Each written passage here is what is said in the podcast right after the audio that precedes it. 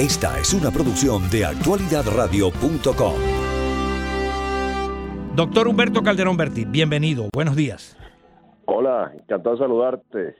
El placer es nuestro, bueno, y, y, aquí estamos pendientes, mucha gente pendiente de la entrevista que vamos a hacer a continuación y desde luego saber qué hay detrás de todo esto que se ha planteado, como decíamos anteriormente, contra un hombre que ha dedicado su vida al país y a la nación que le vio nacer. Doctor Calderón Berti, yo le agradezco primero que nada que nos haya concedido esta entrevista y sabemos que hay muchos oídos en este momento pendientes de lo que va a decir, pero primero que nada quisiera que usted diera inicio a esta entrevista con sus palabras. Gracias, Bruno César, encantado de saludarte, un placer.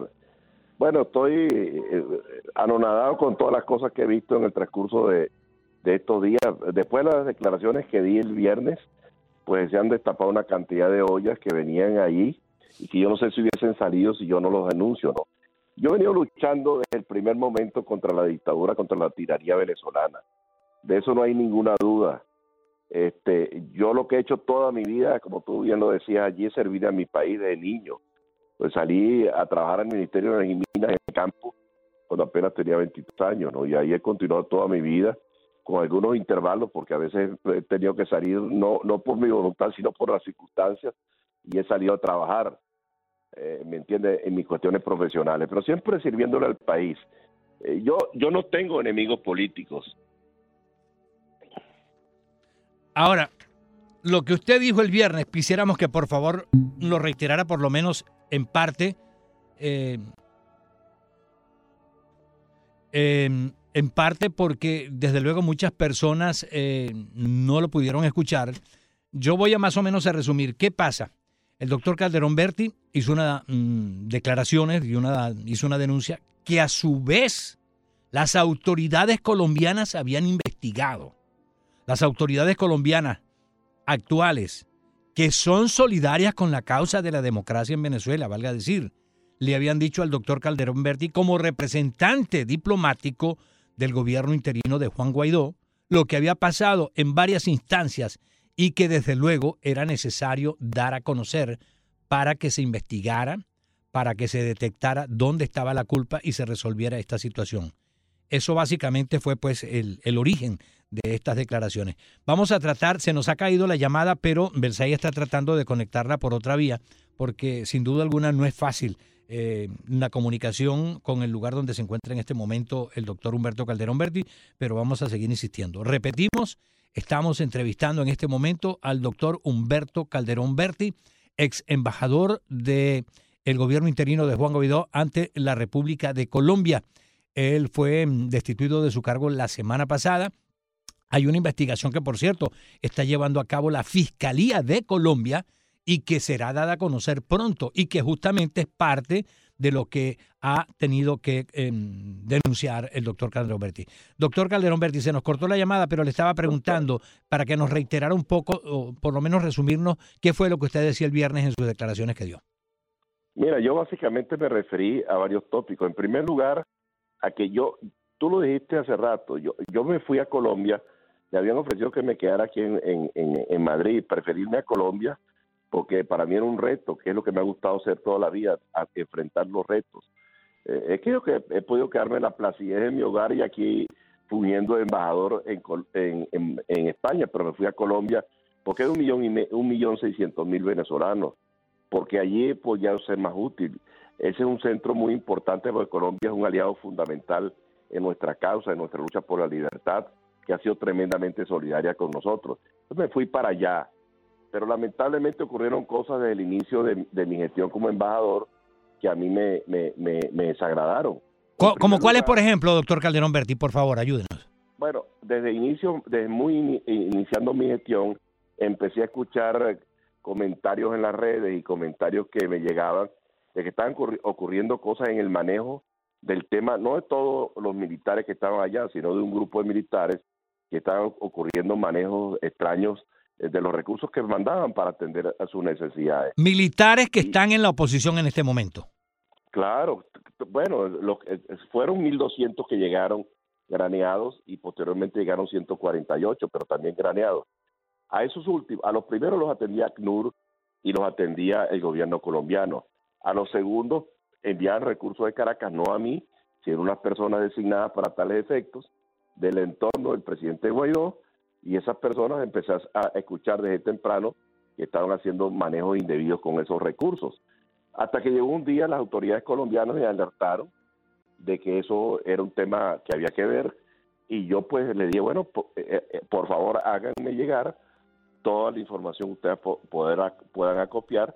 Me la hicieron llegar, la hice revisar por alguien que entendía la materia y me dijo, sí, efectivamente aquí hay cosas que, que, no son eh, normales y entonces a raíz de eso mandé una auditoría con la información que ellos habían proporcionado a las personas indiciadas y esa, y esa auditoría fue la que yo presenté.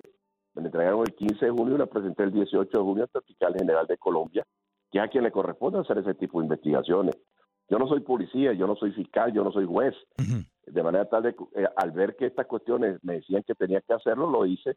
Y en eso están todavía en Colombia desde junio están revisando eso. Doctor Calderón Berti, ¿podría citarnos uno o dos o tres ejemplos de casos específicos que estaban en esas denuncias, en esas sospechas?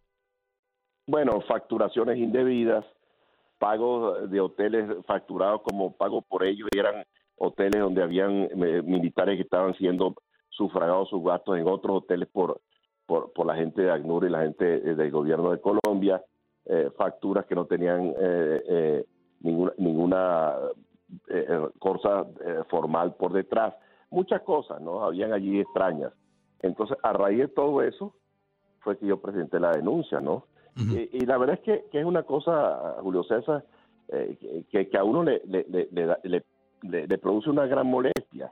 Cuando tú ves, por ejemplo, que los venezolanos que llegan a Cúcuta llegan a pie de Maracaibo, de Maracay, de Valencia, Barquisimeto, y llegan a la frontera y atraviesan prácticamente media Colombia para llegar hasta Bogotá y de Bogotá siguen algunos para Ecuador y otros a Perú caminando. Cuando tienen que pasar por un páramo de, de casi 4.000 metros de altura, algunos se han muerto en, esa travesía porque no estaban acostumbrados a esas alturas, pues no están acostumbrados al frío de, de, esos páramos. Bueno, y tú ves eso por una parte y por la otra que hay una gente que está aprovechando indebidamente los recursos que les mandan, que por cierto yo nunca supe cuánto mandaron, yo nunca supe eh, eh, en, en, qué lo gastaron, sino cuando ellos me informaron, ¿no? me entregaron los, soportes que algunos de ellos son hasta falsos. Entonces, bueno, todo eso en el fondo, pues a uno le produce un profundo malestar, ¿me entiendes? Porque no hay derecho que frente al sufrimiento y el padecimiento de la gente pobre, algunos se estén aprovechando, como efectivamente esta gente se aprovechó. ¿no? Y esa fue la razón que motivó mi denuncia. Eso fue lo primero. Lo segundo fue que yo trabajé muy bien junto con el procurador y junto, con, junto con Leopoldo López, en el rescate del control de una empresa venezolana que es eh, Monómenos Colombo Venezolana. Pero eh, eh, ahí se, se, sugirieron unos nombres, el proceso fue complicado, pero fue llevado con profesionalismo y con mucha transparencia. Y, se, y se hicieron una sugerencia para que la Asamblea Nacional nombrara unos directores y resulta que eso se convirtió al final del día es una especie de rebatiña, ¿no? Cada partido quiso su, su, su, su pedazo de la torta, a mí aquello no me gustó, afortunadamente la mayoría de la gente que estaba allí pues eran profesionales, que fueron los que recuperaron la empresa, que tampoco estaba destruida, como se ha dicho. La empresa estaba atravesando problemas porque le habían metido en la lista de OFAC, de las sanciones, entonces no tenía dólares, no, no tenía acceso a la materia prima, pero eso se arregló, entre otras cosas, porque junto con la gente nuestra en los Estados Unidos, X y compañía, y yo por el otro lado de Colombia, pues logramos que se levantaran esas sanciones y, la empresa se ha recuperado. Pero la forma como se manejó aquello a mí me gustó y, y, se lo hice saber a ellos y yo me, me, de lo que era el funcionamiento de la empresa, más nunca tuve nada que hacer con eso.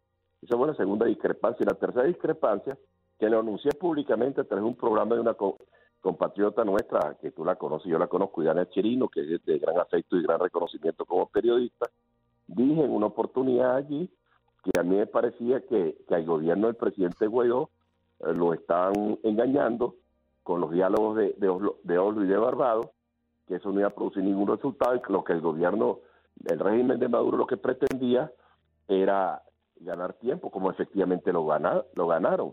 Ahora reconocieron recientemente la gente del gobierno de Guaidó que, había, que, que los diálogos no han producido ningún resultado.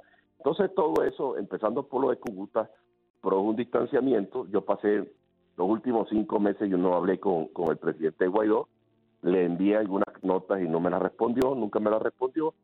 La cosa estaba muy, muy incómoda. Eh, siempre me atribuyeron a mí cosas que no es verdad. ¿Como qué, por ejemplo? La, la filtración de la información. Eh, yo no fui el que pasé la información, pero de todas maneras es una imbecilidad, porque hay, la, la, información se filtra el 14 de, de julio y yo el 18 entregué el informe, pues ya el informe me lo entregaron a mí el 15.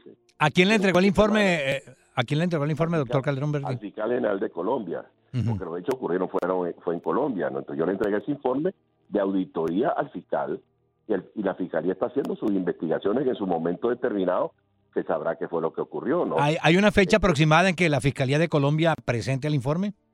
No, no, no me han notificado eso, ¿no? Ellos están trabajando en el, en el tema, bueno, y además no es el único tema que tienen entre manos, ¿no? Ahí tienen muchísimos casos. Ellos han sido diligentes, la verdad, en el manejo del tema.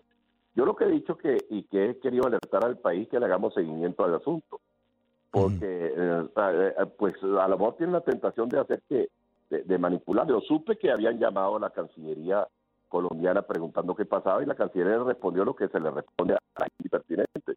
Nosotros no tenemos nada que ver con eso, pues es un poder distinto al poder ejecutivo. Fue lo que le respondieron, ¿no?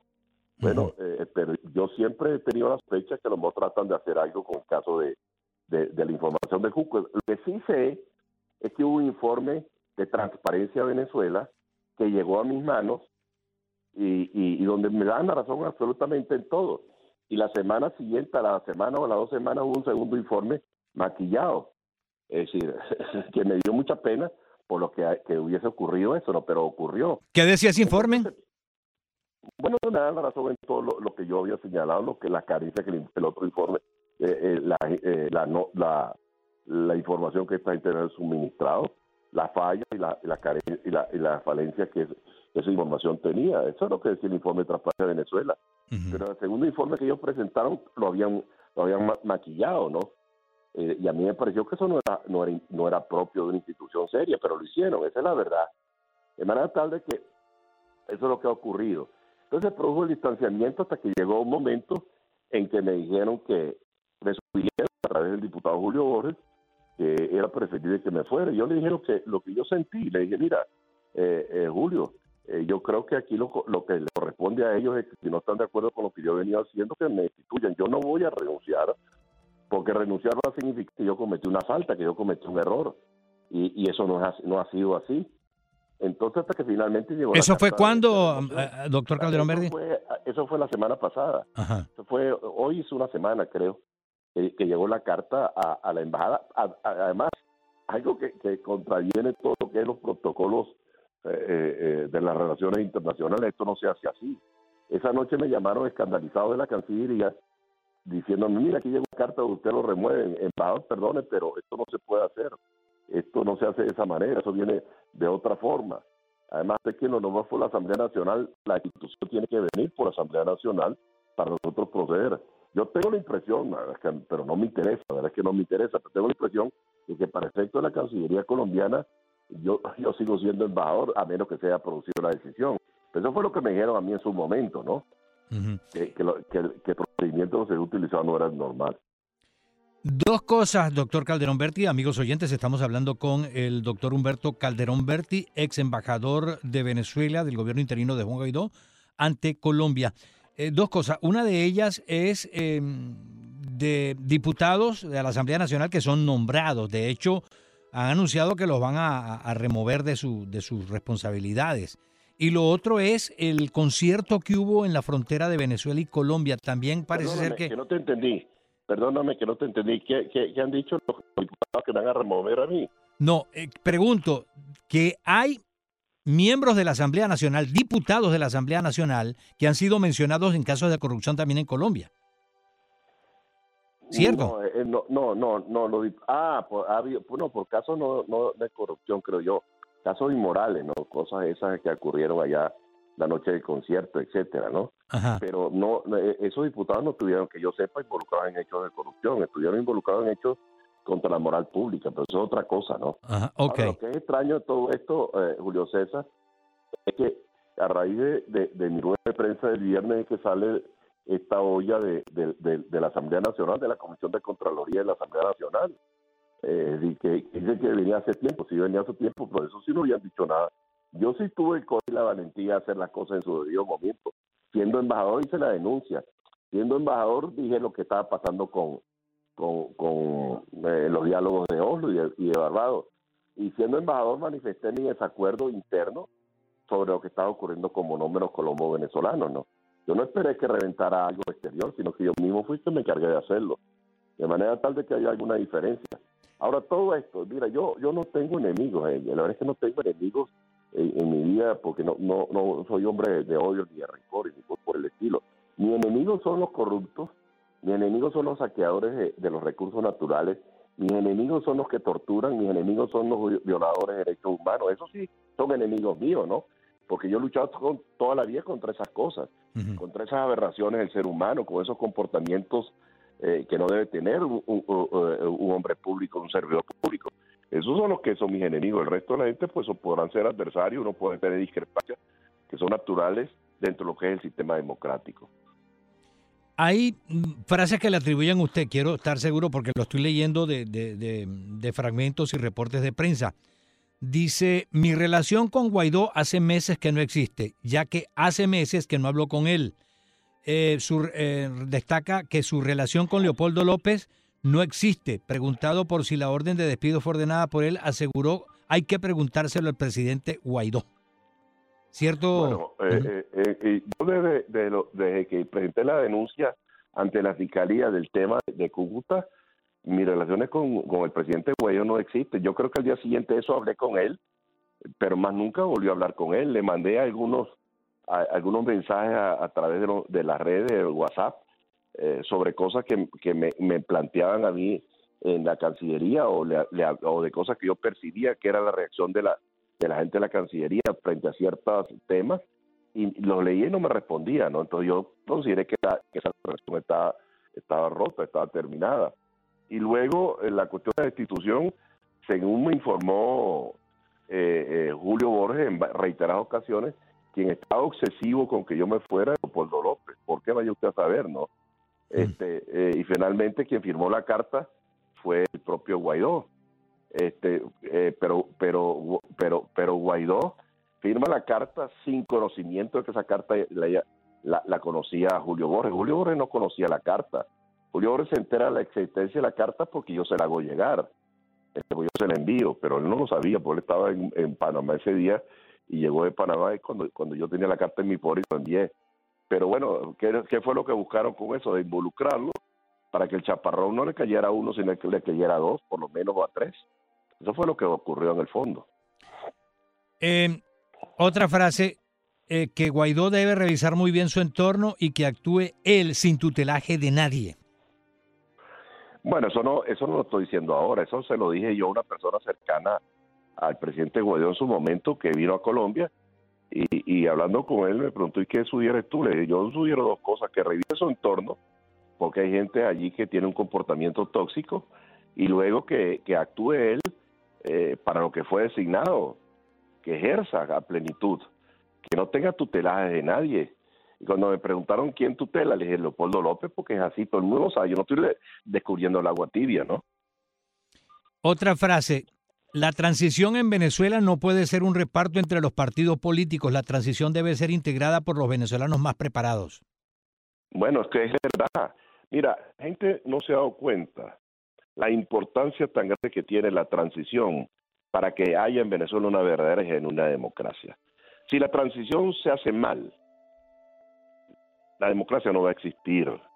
¿Me entiende? El árbol que nace torcido nunca se endereza y es la verdad. ¿Me entiende? Toda la transición hay que hacerla bien hecha. Y para hacerla bien hecha, no puede ser un reparto de partidos. Tú no puedes llegar a los cargos públicos por reparto de partidos, sino por credenciales indistintamente que sea de un partido o de otro, eso no importa, aunque sea independiente, eso tampoco importa. Lo importante son las credenciales profesionales y las credenciales éticas y morales. Eso es lo que tiene que privar para que el proceso funcione bien.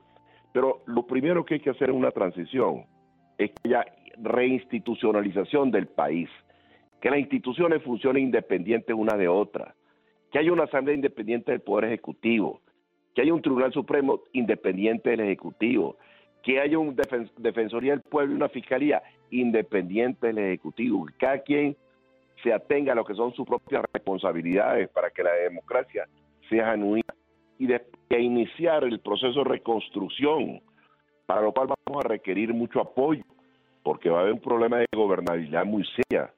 Entonces la gobernabilidad, ¿quién te la va a dar? En primer lugar, las, grandes masas de la población que estén de acuerdo con, con su gobierno.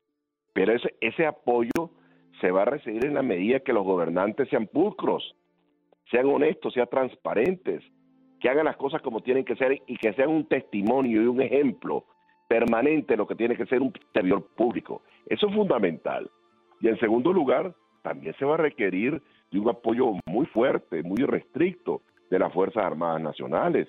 ¿Por qué? Porque el país está en manos de Lampa, el país está en manos de bandas criminales, el país está en manos de narcotraficantes, el país está en manos de la guerrilla colombiana y de grupos terroristas internacionales, porque la, zona de Guayana le están destrozando el ecosistema y habrá que actuar. Y para eso requerimos unas Fuerzas Armadas idóneas. Hay... Unas Fuerzas Armadas que realmente respondan frente a exigencias. ¿Para qué son las Fuerzas Armadas de un país? Para garantizarnos la soberanía territorial y para garantizarnos la paz pública a la familia venezolana. La familia venezolana tiene el derecho a, vivir un país normal. ¿Y qué es un país normal? Un país normal es que tú salgas por la calle y no estés pendiente si te van a atracar o te van a matar, que te puedas sentar en, una terraza a tomarte un café o una cerveza con tranquilidad, que vaya a un juego de pelota, un juego de fútbol, a un parque, a una playa, y tú no estés pendiente del malandro que te va a atracar. Eso es lo que nosotros necesitamos, vivir normalmente que uno viva en una sociedad normal, como viven los países europeos, como viven los Estados Unidos, como viven otros países de, las mismas condiciones, nuestros países en vía de desarrollo, donde se puede hacer una vida normal. Pero eso en Venezuela se ha acabado y eso tenemos que rescatarlo, rescatarlo para, para que la propia familia viva en un país normal. Yo estoy seguro, Julio, Julio César, que tanto tú como yo, como millones de venezolanos, lo que queremos vivir en nuestra tierra, en nuestro terruño, donde nacimos, nosotros no tenemos vocaciones de, de, emigrantes, al contrario, Venezuela fue un receptáculo de nacionalidades de todas partes del mundo y de perseguidos de todas partes del mundo, de gente que están, estaba pasando trabajo y pasando hambre en sus países de origen y ahí llegaron a Venezuela y ahí los acogimos mm. y le brindamos hospitalidad y le brindamos la posibilidad de hacer sus vidas, como ocurrió con muchísimos familiares de todos nosotros, ¿me entiendes? Y eso es lo que nosotros hemos sido toda la vida. Exactamente.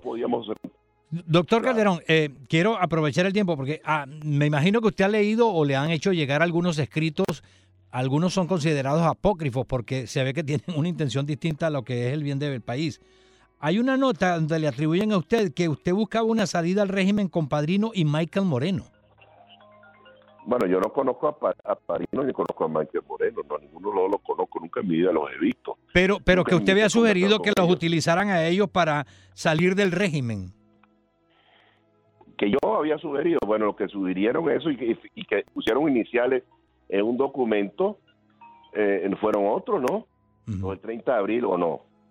Yo vi ese documento, a mí, a mí yo no lo tengo, ¿no? Pero yo sí lo vi, donde había media firmas ahí de gente que estaban comprometidos. Pero eso no fue idea suya.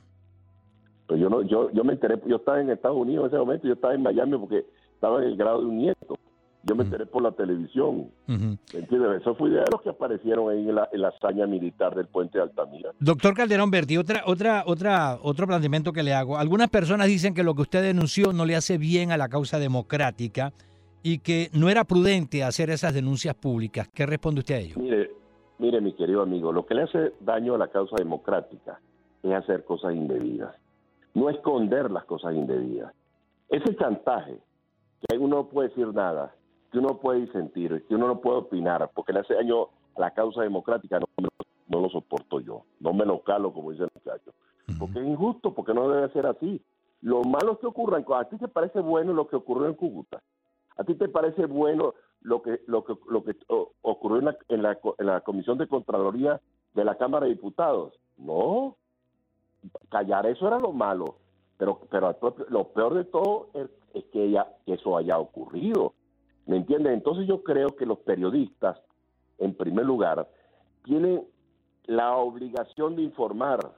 Esa es su obligación, no tapar nada, no, no seguir las directrices de los dueños de los medios, no prestarse a manipulaciones ni engaños.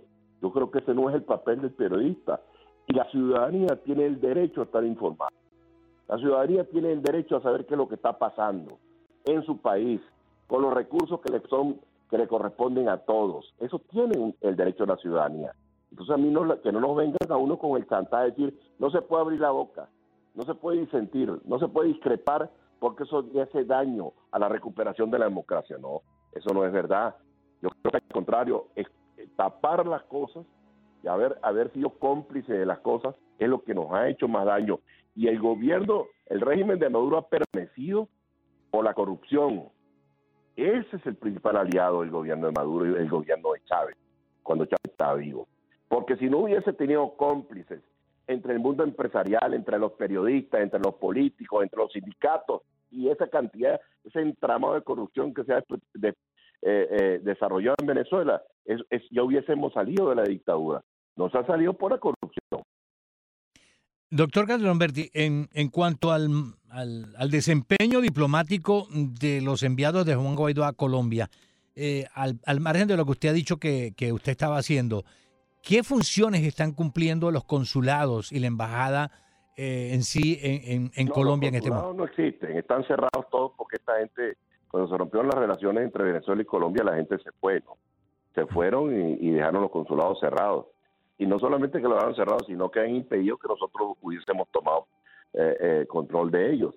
Eh, la casa donde vivía la embajada está cerrada, las oficinas de la embajada en, en, Bogotá están cerradas, los consulados están cerrados, o sea, no, no ha habido posibilidad porque entre otras cosas esta gente dijo, la gente del régimen llamaron a la Cancillería colombiana y dijeron que si nosotros teníamos acceso a la residencia o a las instalaciones de la embajada o a los consulados, ellos por reciprocidad iban a tomar acciones en, otro sentido, en, Venezuela. En el mismo sentido en Venezuela. Y, por eso es que nosotros nunca hemos intentado tomar ninguna acción para no, para no empañar las relaciones con el gobierno colombiano. ¿no? ¿Dónde vivían ustedes? ¿Dónde operaban ustedes? ¿Cómo hacían? Bueno, yo vivía en un apartamentico muy pequeño, ¿me entiende? Y la embajada funcionaba eh, en, en una oficina que no se dio la empresa Colombo eh, eh, venezolana, Monómeros Colombo venezolano tenía una, unos espacios grandes que no estaban utilizando plenitud y nos dieron a nosotros un, un, sector de, la, de, la, de, la, de las oficinas para nosotros poder funcionar, pero con muy pocos empleados, ¿no? En total éramos como 10 personas, este que en el caso personal mío yo traje los 10 meses a, Donores y, y, otra, y otra, una o dos personas más que también trabajan a Donores y, y el resto del personal al principio tenía colaboración de gente eh, eh, y desde hace como cinco o seis meses nadie ayudaba y entonces yo lo estaba sufragando con mis propios gastos, ¿no? Yo pagaba el personal, yo pagaba los gastos de funcionamiento y pagaba los gastos de viaje hacia la frontera y a otros sitios de Colombia donde gente, eh, eh personal de la oficina tenía que movilizarse. Doctor Calderón Berti, le dejo los últimos uh, segundos de este espacio para que usted nos diga, primero que nada, eh, qué planes tiene inmediatos, eh, qué espera usted de que se investigue y salga como conclusión de lo que pasó en Colombia? No, yo, yo me quiero más referir al futuro. Yo creo que tenemos que luchar, tenemos que luchar sin distingo de partidos políticos, tenemos que luchar con la participación de todos los venezolanos de buena voluntad, tenemos que luchar con todos los venezolanos que, que tengan las credenciales profesionales, técnicas, éticas y morales para la, para la recuperación del país. No puede haber sectarismo político, no puede haber sectarismo generacional. Eh, eh, eh, yo creo que aquí hacen falta los jóvenes, pero también hace falta la gente de edad intermedia y hace falta la gente que, que, tenga más años, pero que tienen bien sus facultades a plenitud. ¿Por qué no? Porque hay que descartarlo. Todo, todo el mundo es necesario en la recuperación del país. El reto es muy grande, el reto es gigantesco, ¿no? La recuperación del país, y a eso sí me quiero referir para concluir, es, un gran reto el, sector agropecuario destruido, el sector eléctrico destruido, la industria petrolera destruida, toda la infraestructura del país de carreteras, puertos, aeropuertos, todo está destruido. Eso va a haber que entrarle, eso va a requerir esfuerzo, trabajo, dedicación, mucha, mucho sacrificio. Pero lo más delicado de todo lo más costoso de todo, lo que va a tomar más tiempo, va a ser la recuperación ética y moral del venezolano, porque el daño fue muy grande. Y no es una cuestión de discursos, no, es una para que nosotros tengamos apoyo, para que el país tenga apoyo para poder salir adelante, es fundamental que sus dirigentes den un buen ejemplo, que lo que digan lo cumplan, de que no estén haciendo un discurso por un lado y una, una praxis distinta. Eso es muy importante para poder salir adelante, porque si no hay esas buenas, buenas lecciones y, sobre todo eh, buenos ejemplos por parte del servidor público, la gente no va a confiar. Y se va a requerir también un gran apoyo, como dije anteriormente, de las Fuerzas Armadas para garantizar la gobernabilidad. La gobernabilidad, repito, va a depender de la gente que creerá en sus gobernantes y dan el ejemplo y también del apoyo que pueda recibir de las Fuerzas Armadas. Así es.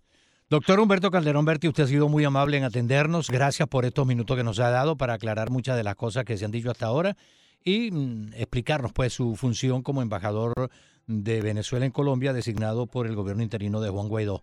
Eh, quiero también agradecer a mucha gente que llamó. Lamentablemente no tuvimos espacio para hacer más preguntas, pero eh, gente de varios países, no solamente de Venezuela, de Colombia, Uruguay, Brasil, eh, nos llamaron para decirnos que estaban escuchando la entrevista y le agradezco pues una vez más que a todo Noticias por Actualidad Radio le haya dado esta exclusiva para que nosotros pudiéramos transmitir su opinión y además de eso su reacción a su destitución como embajador en Bogotá, Colombia. Un gran abrazo, feliz Navidad para usted y su familia. Igualmente, muchísimas gracias, Julio. Escuchas un audio de actualidadradio.com.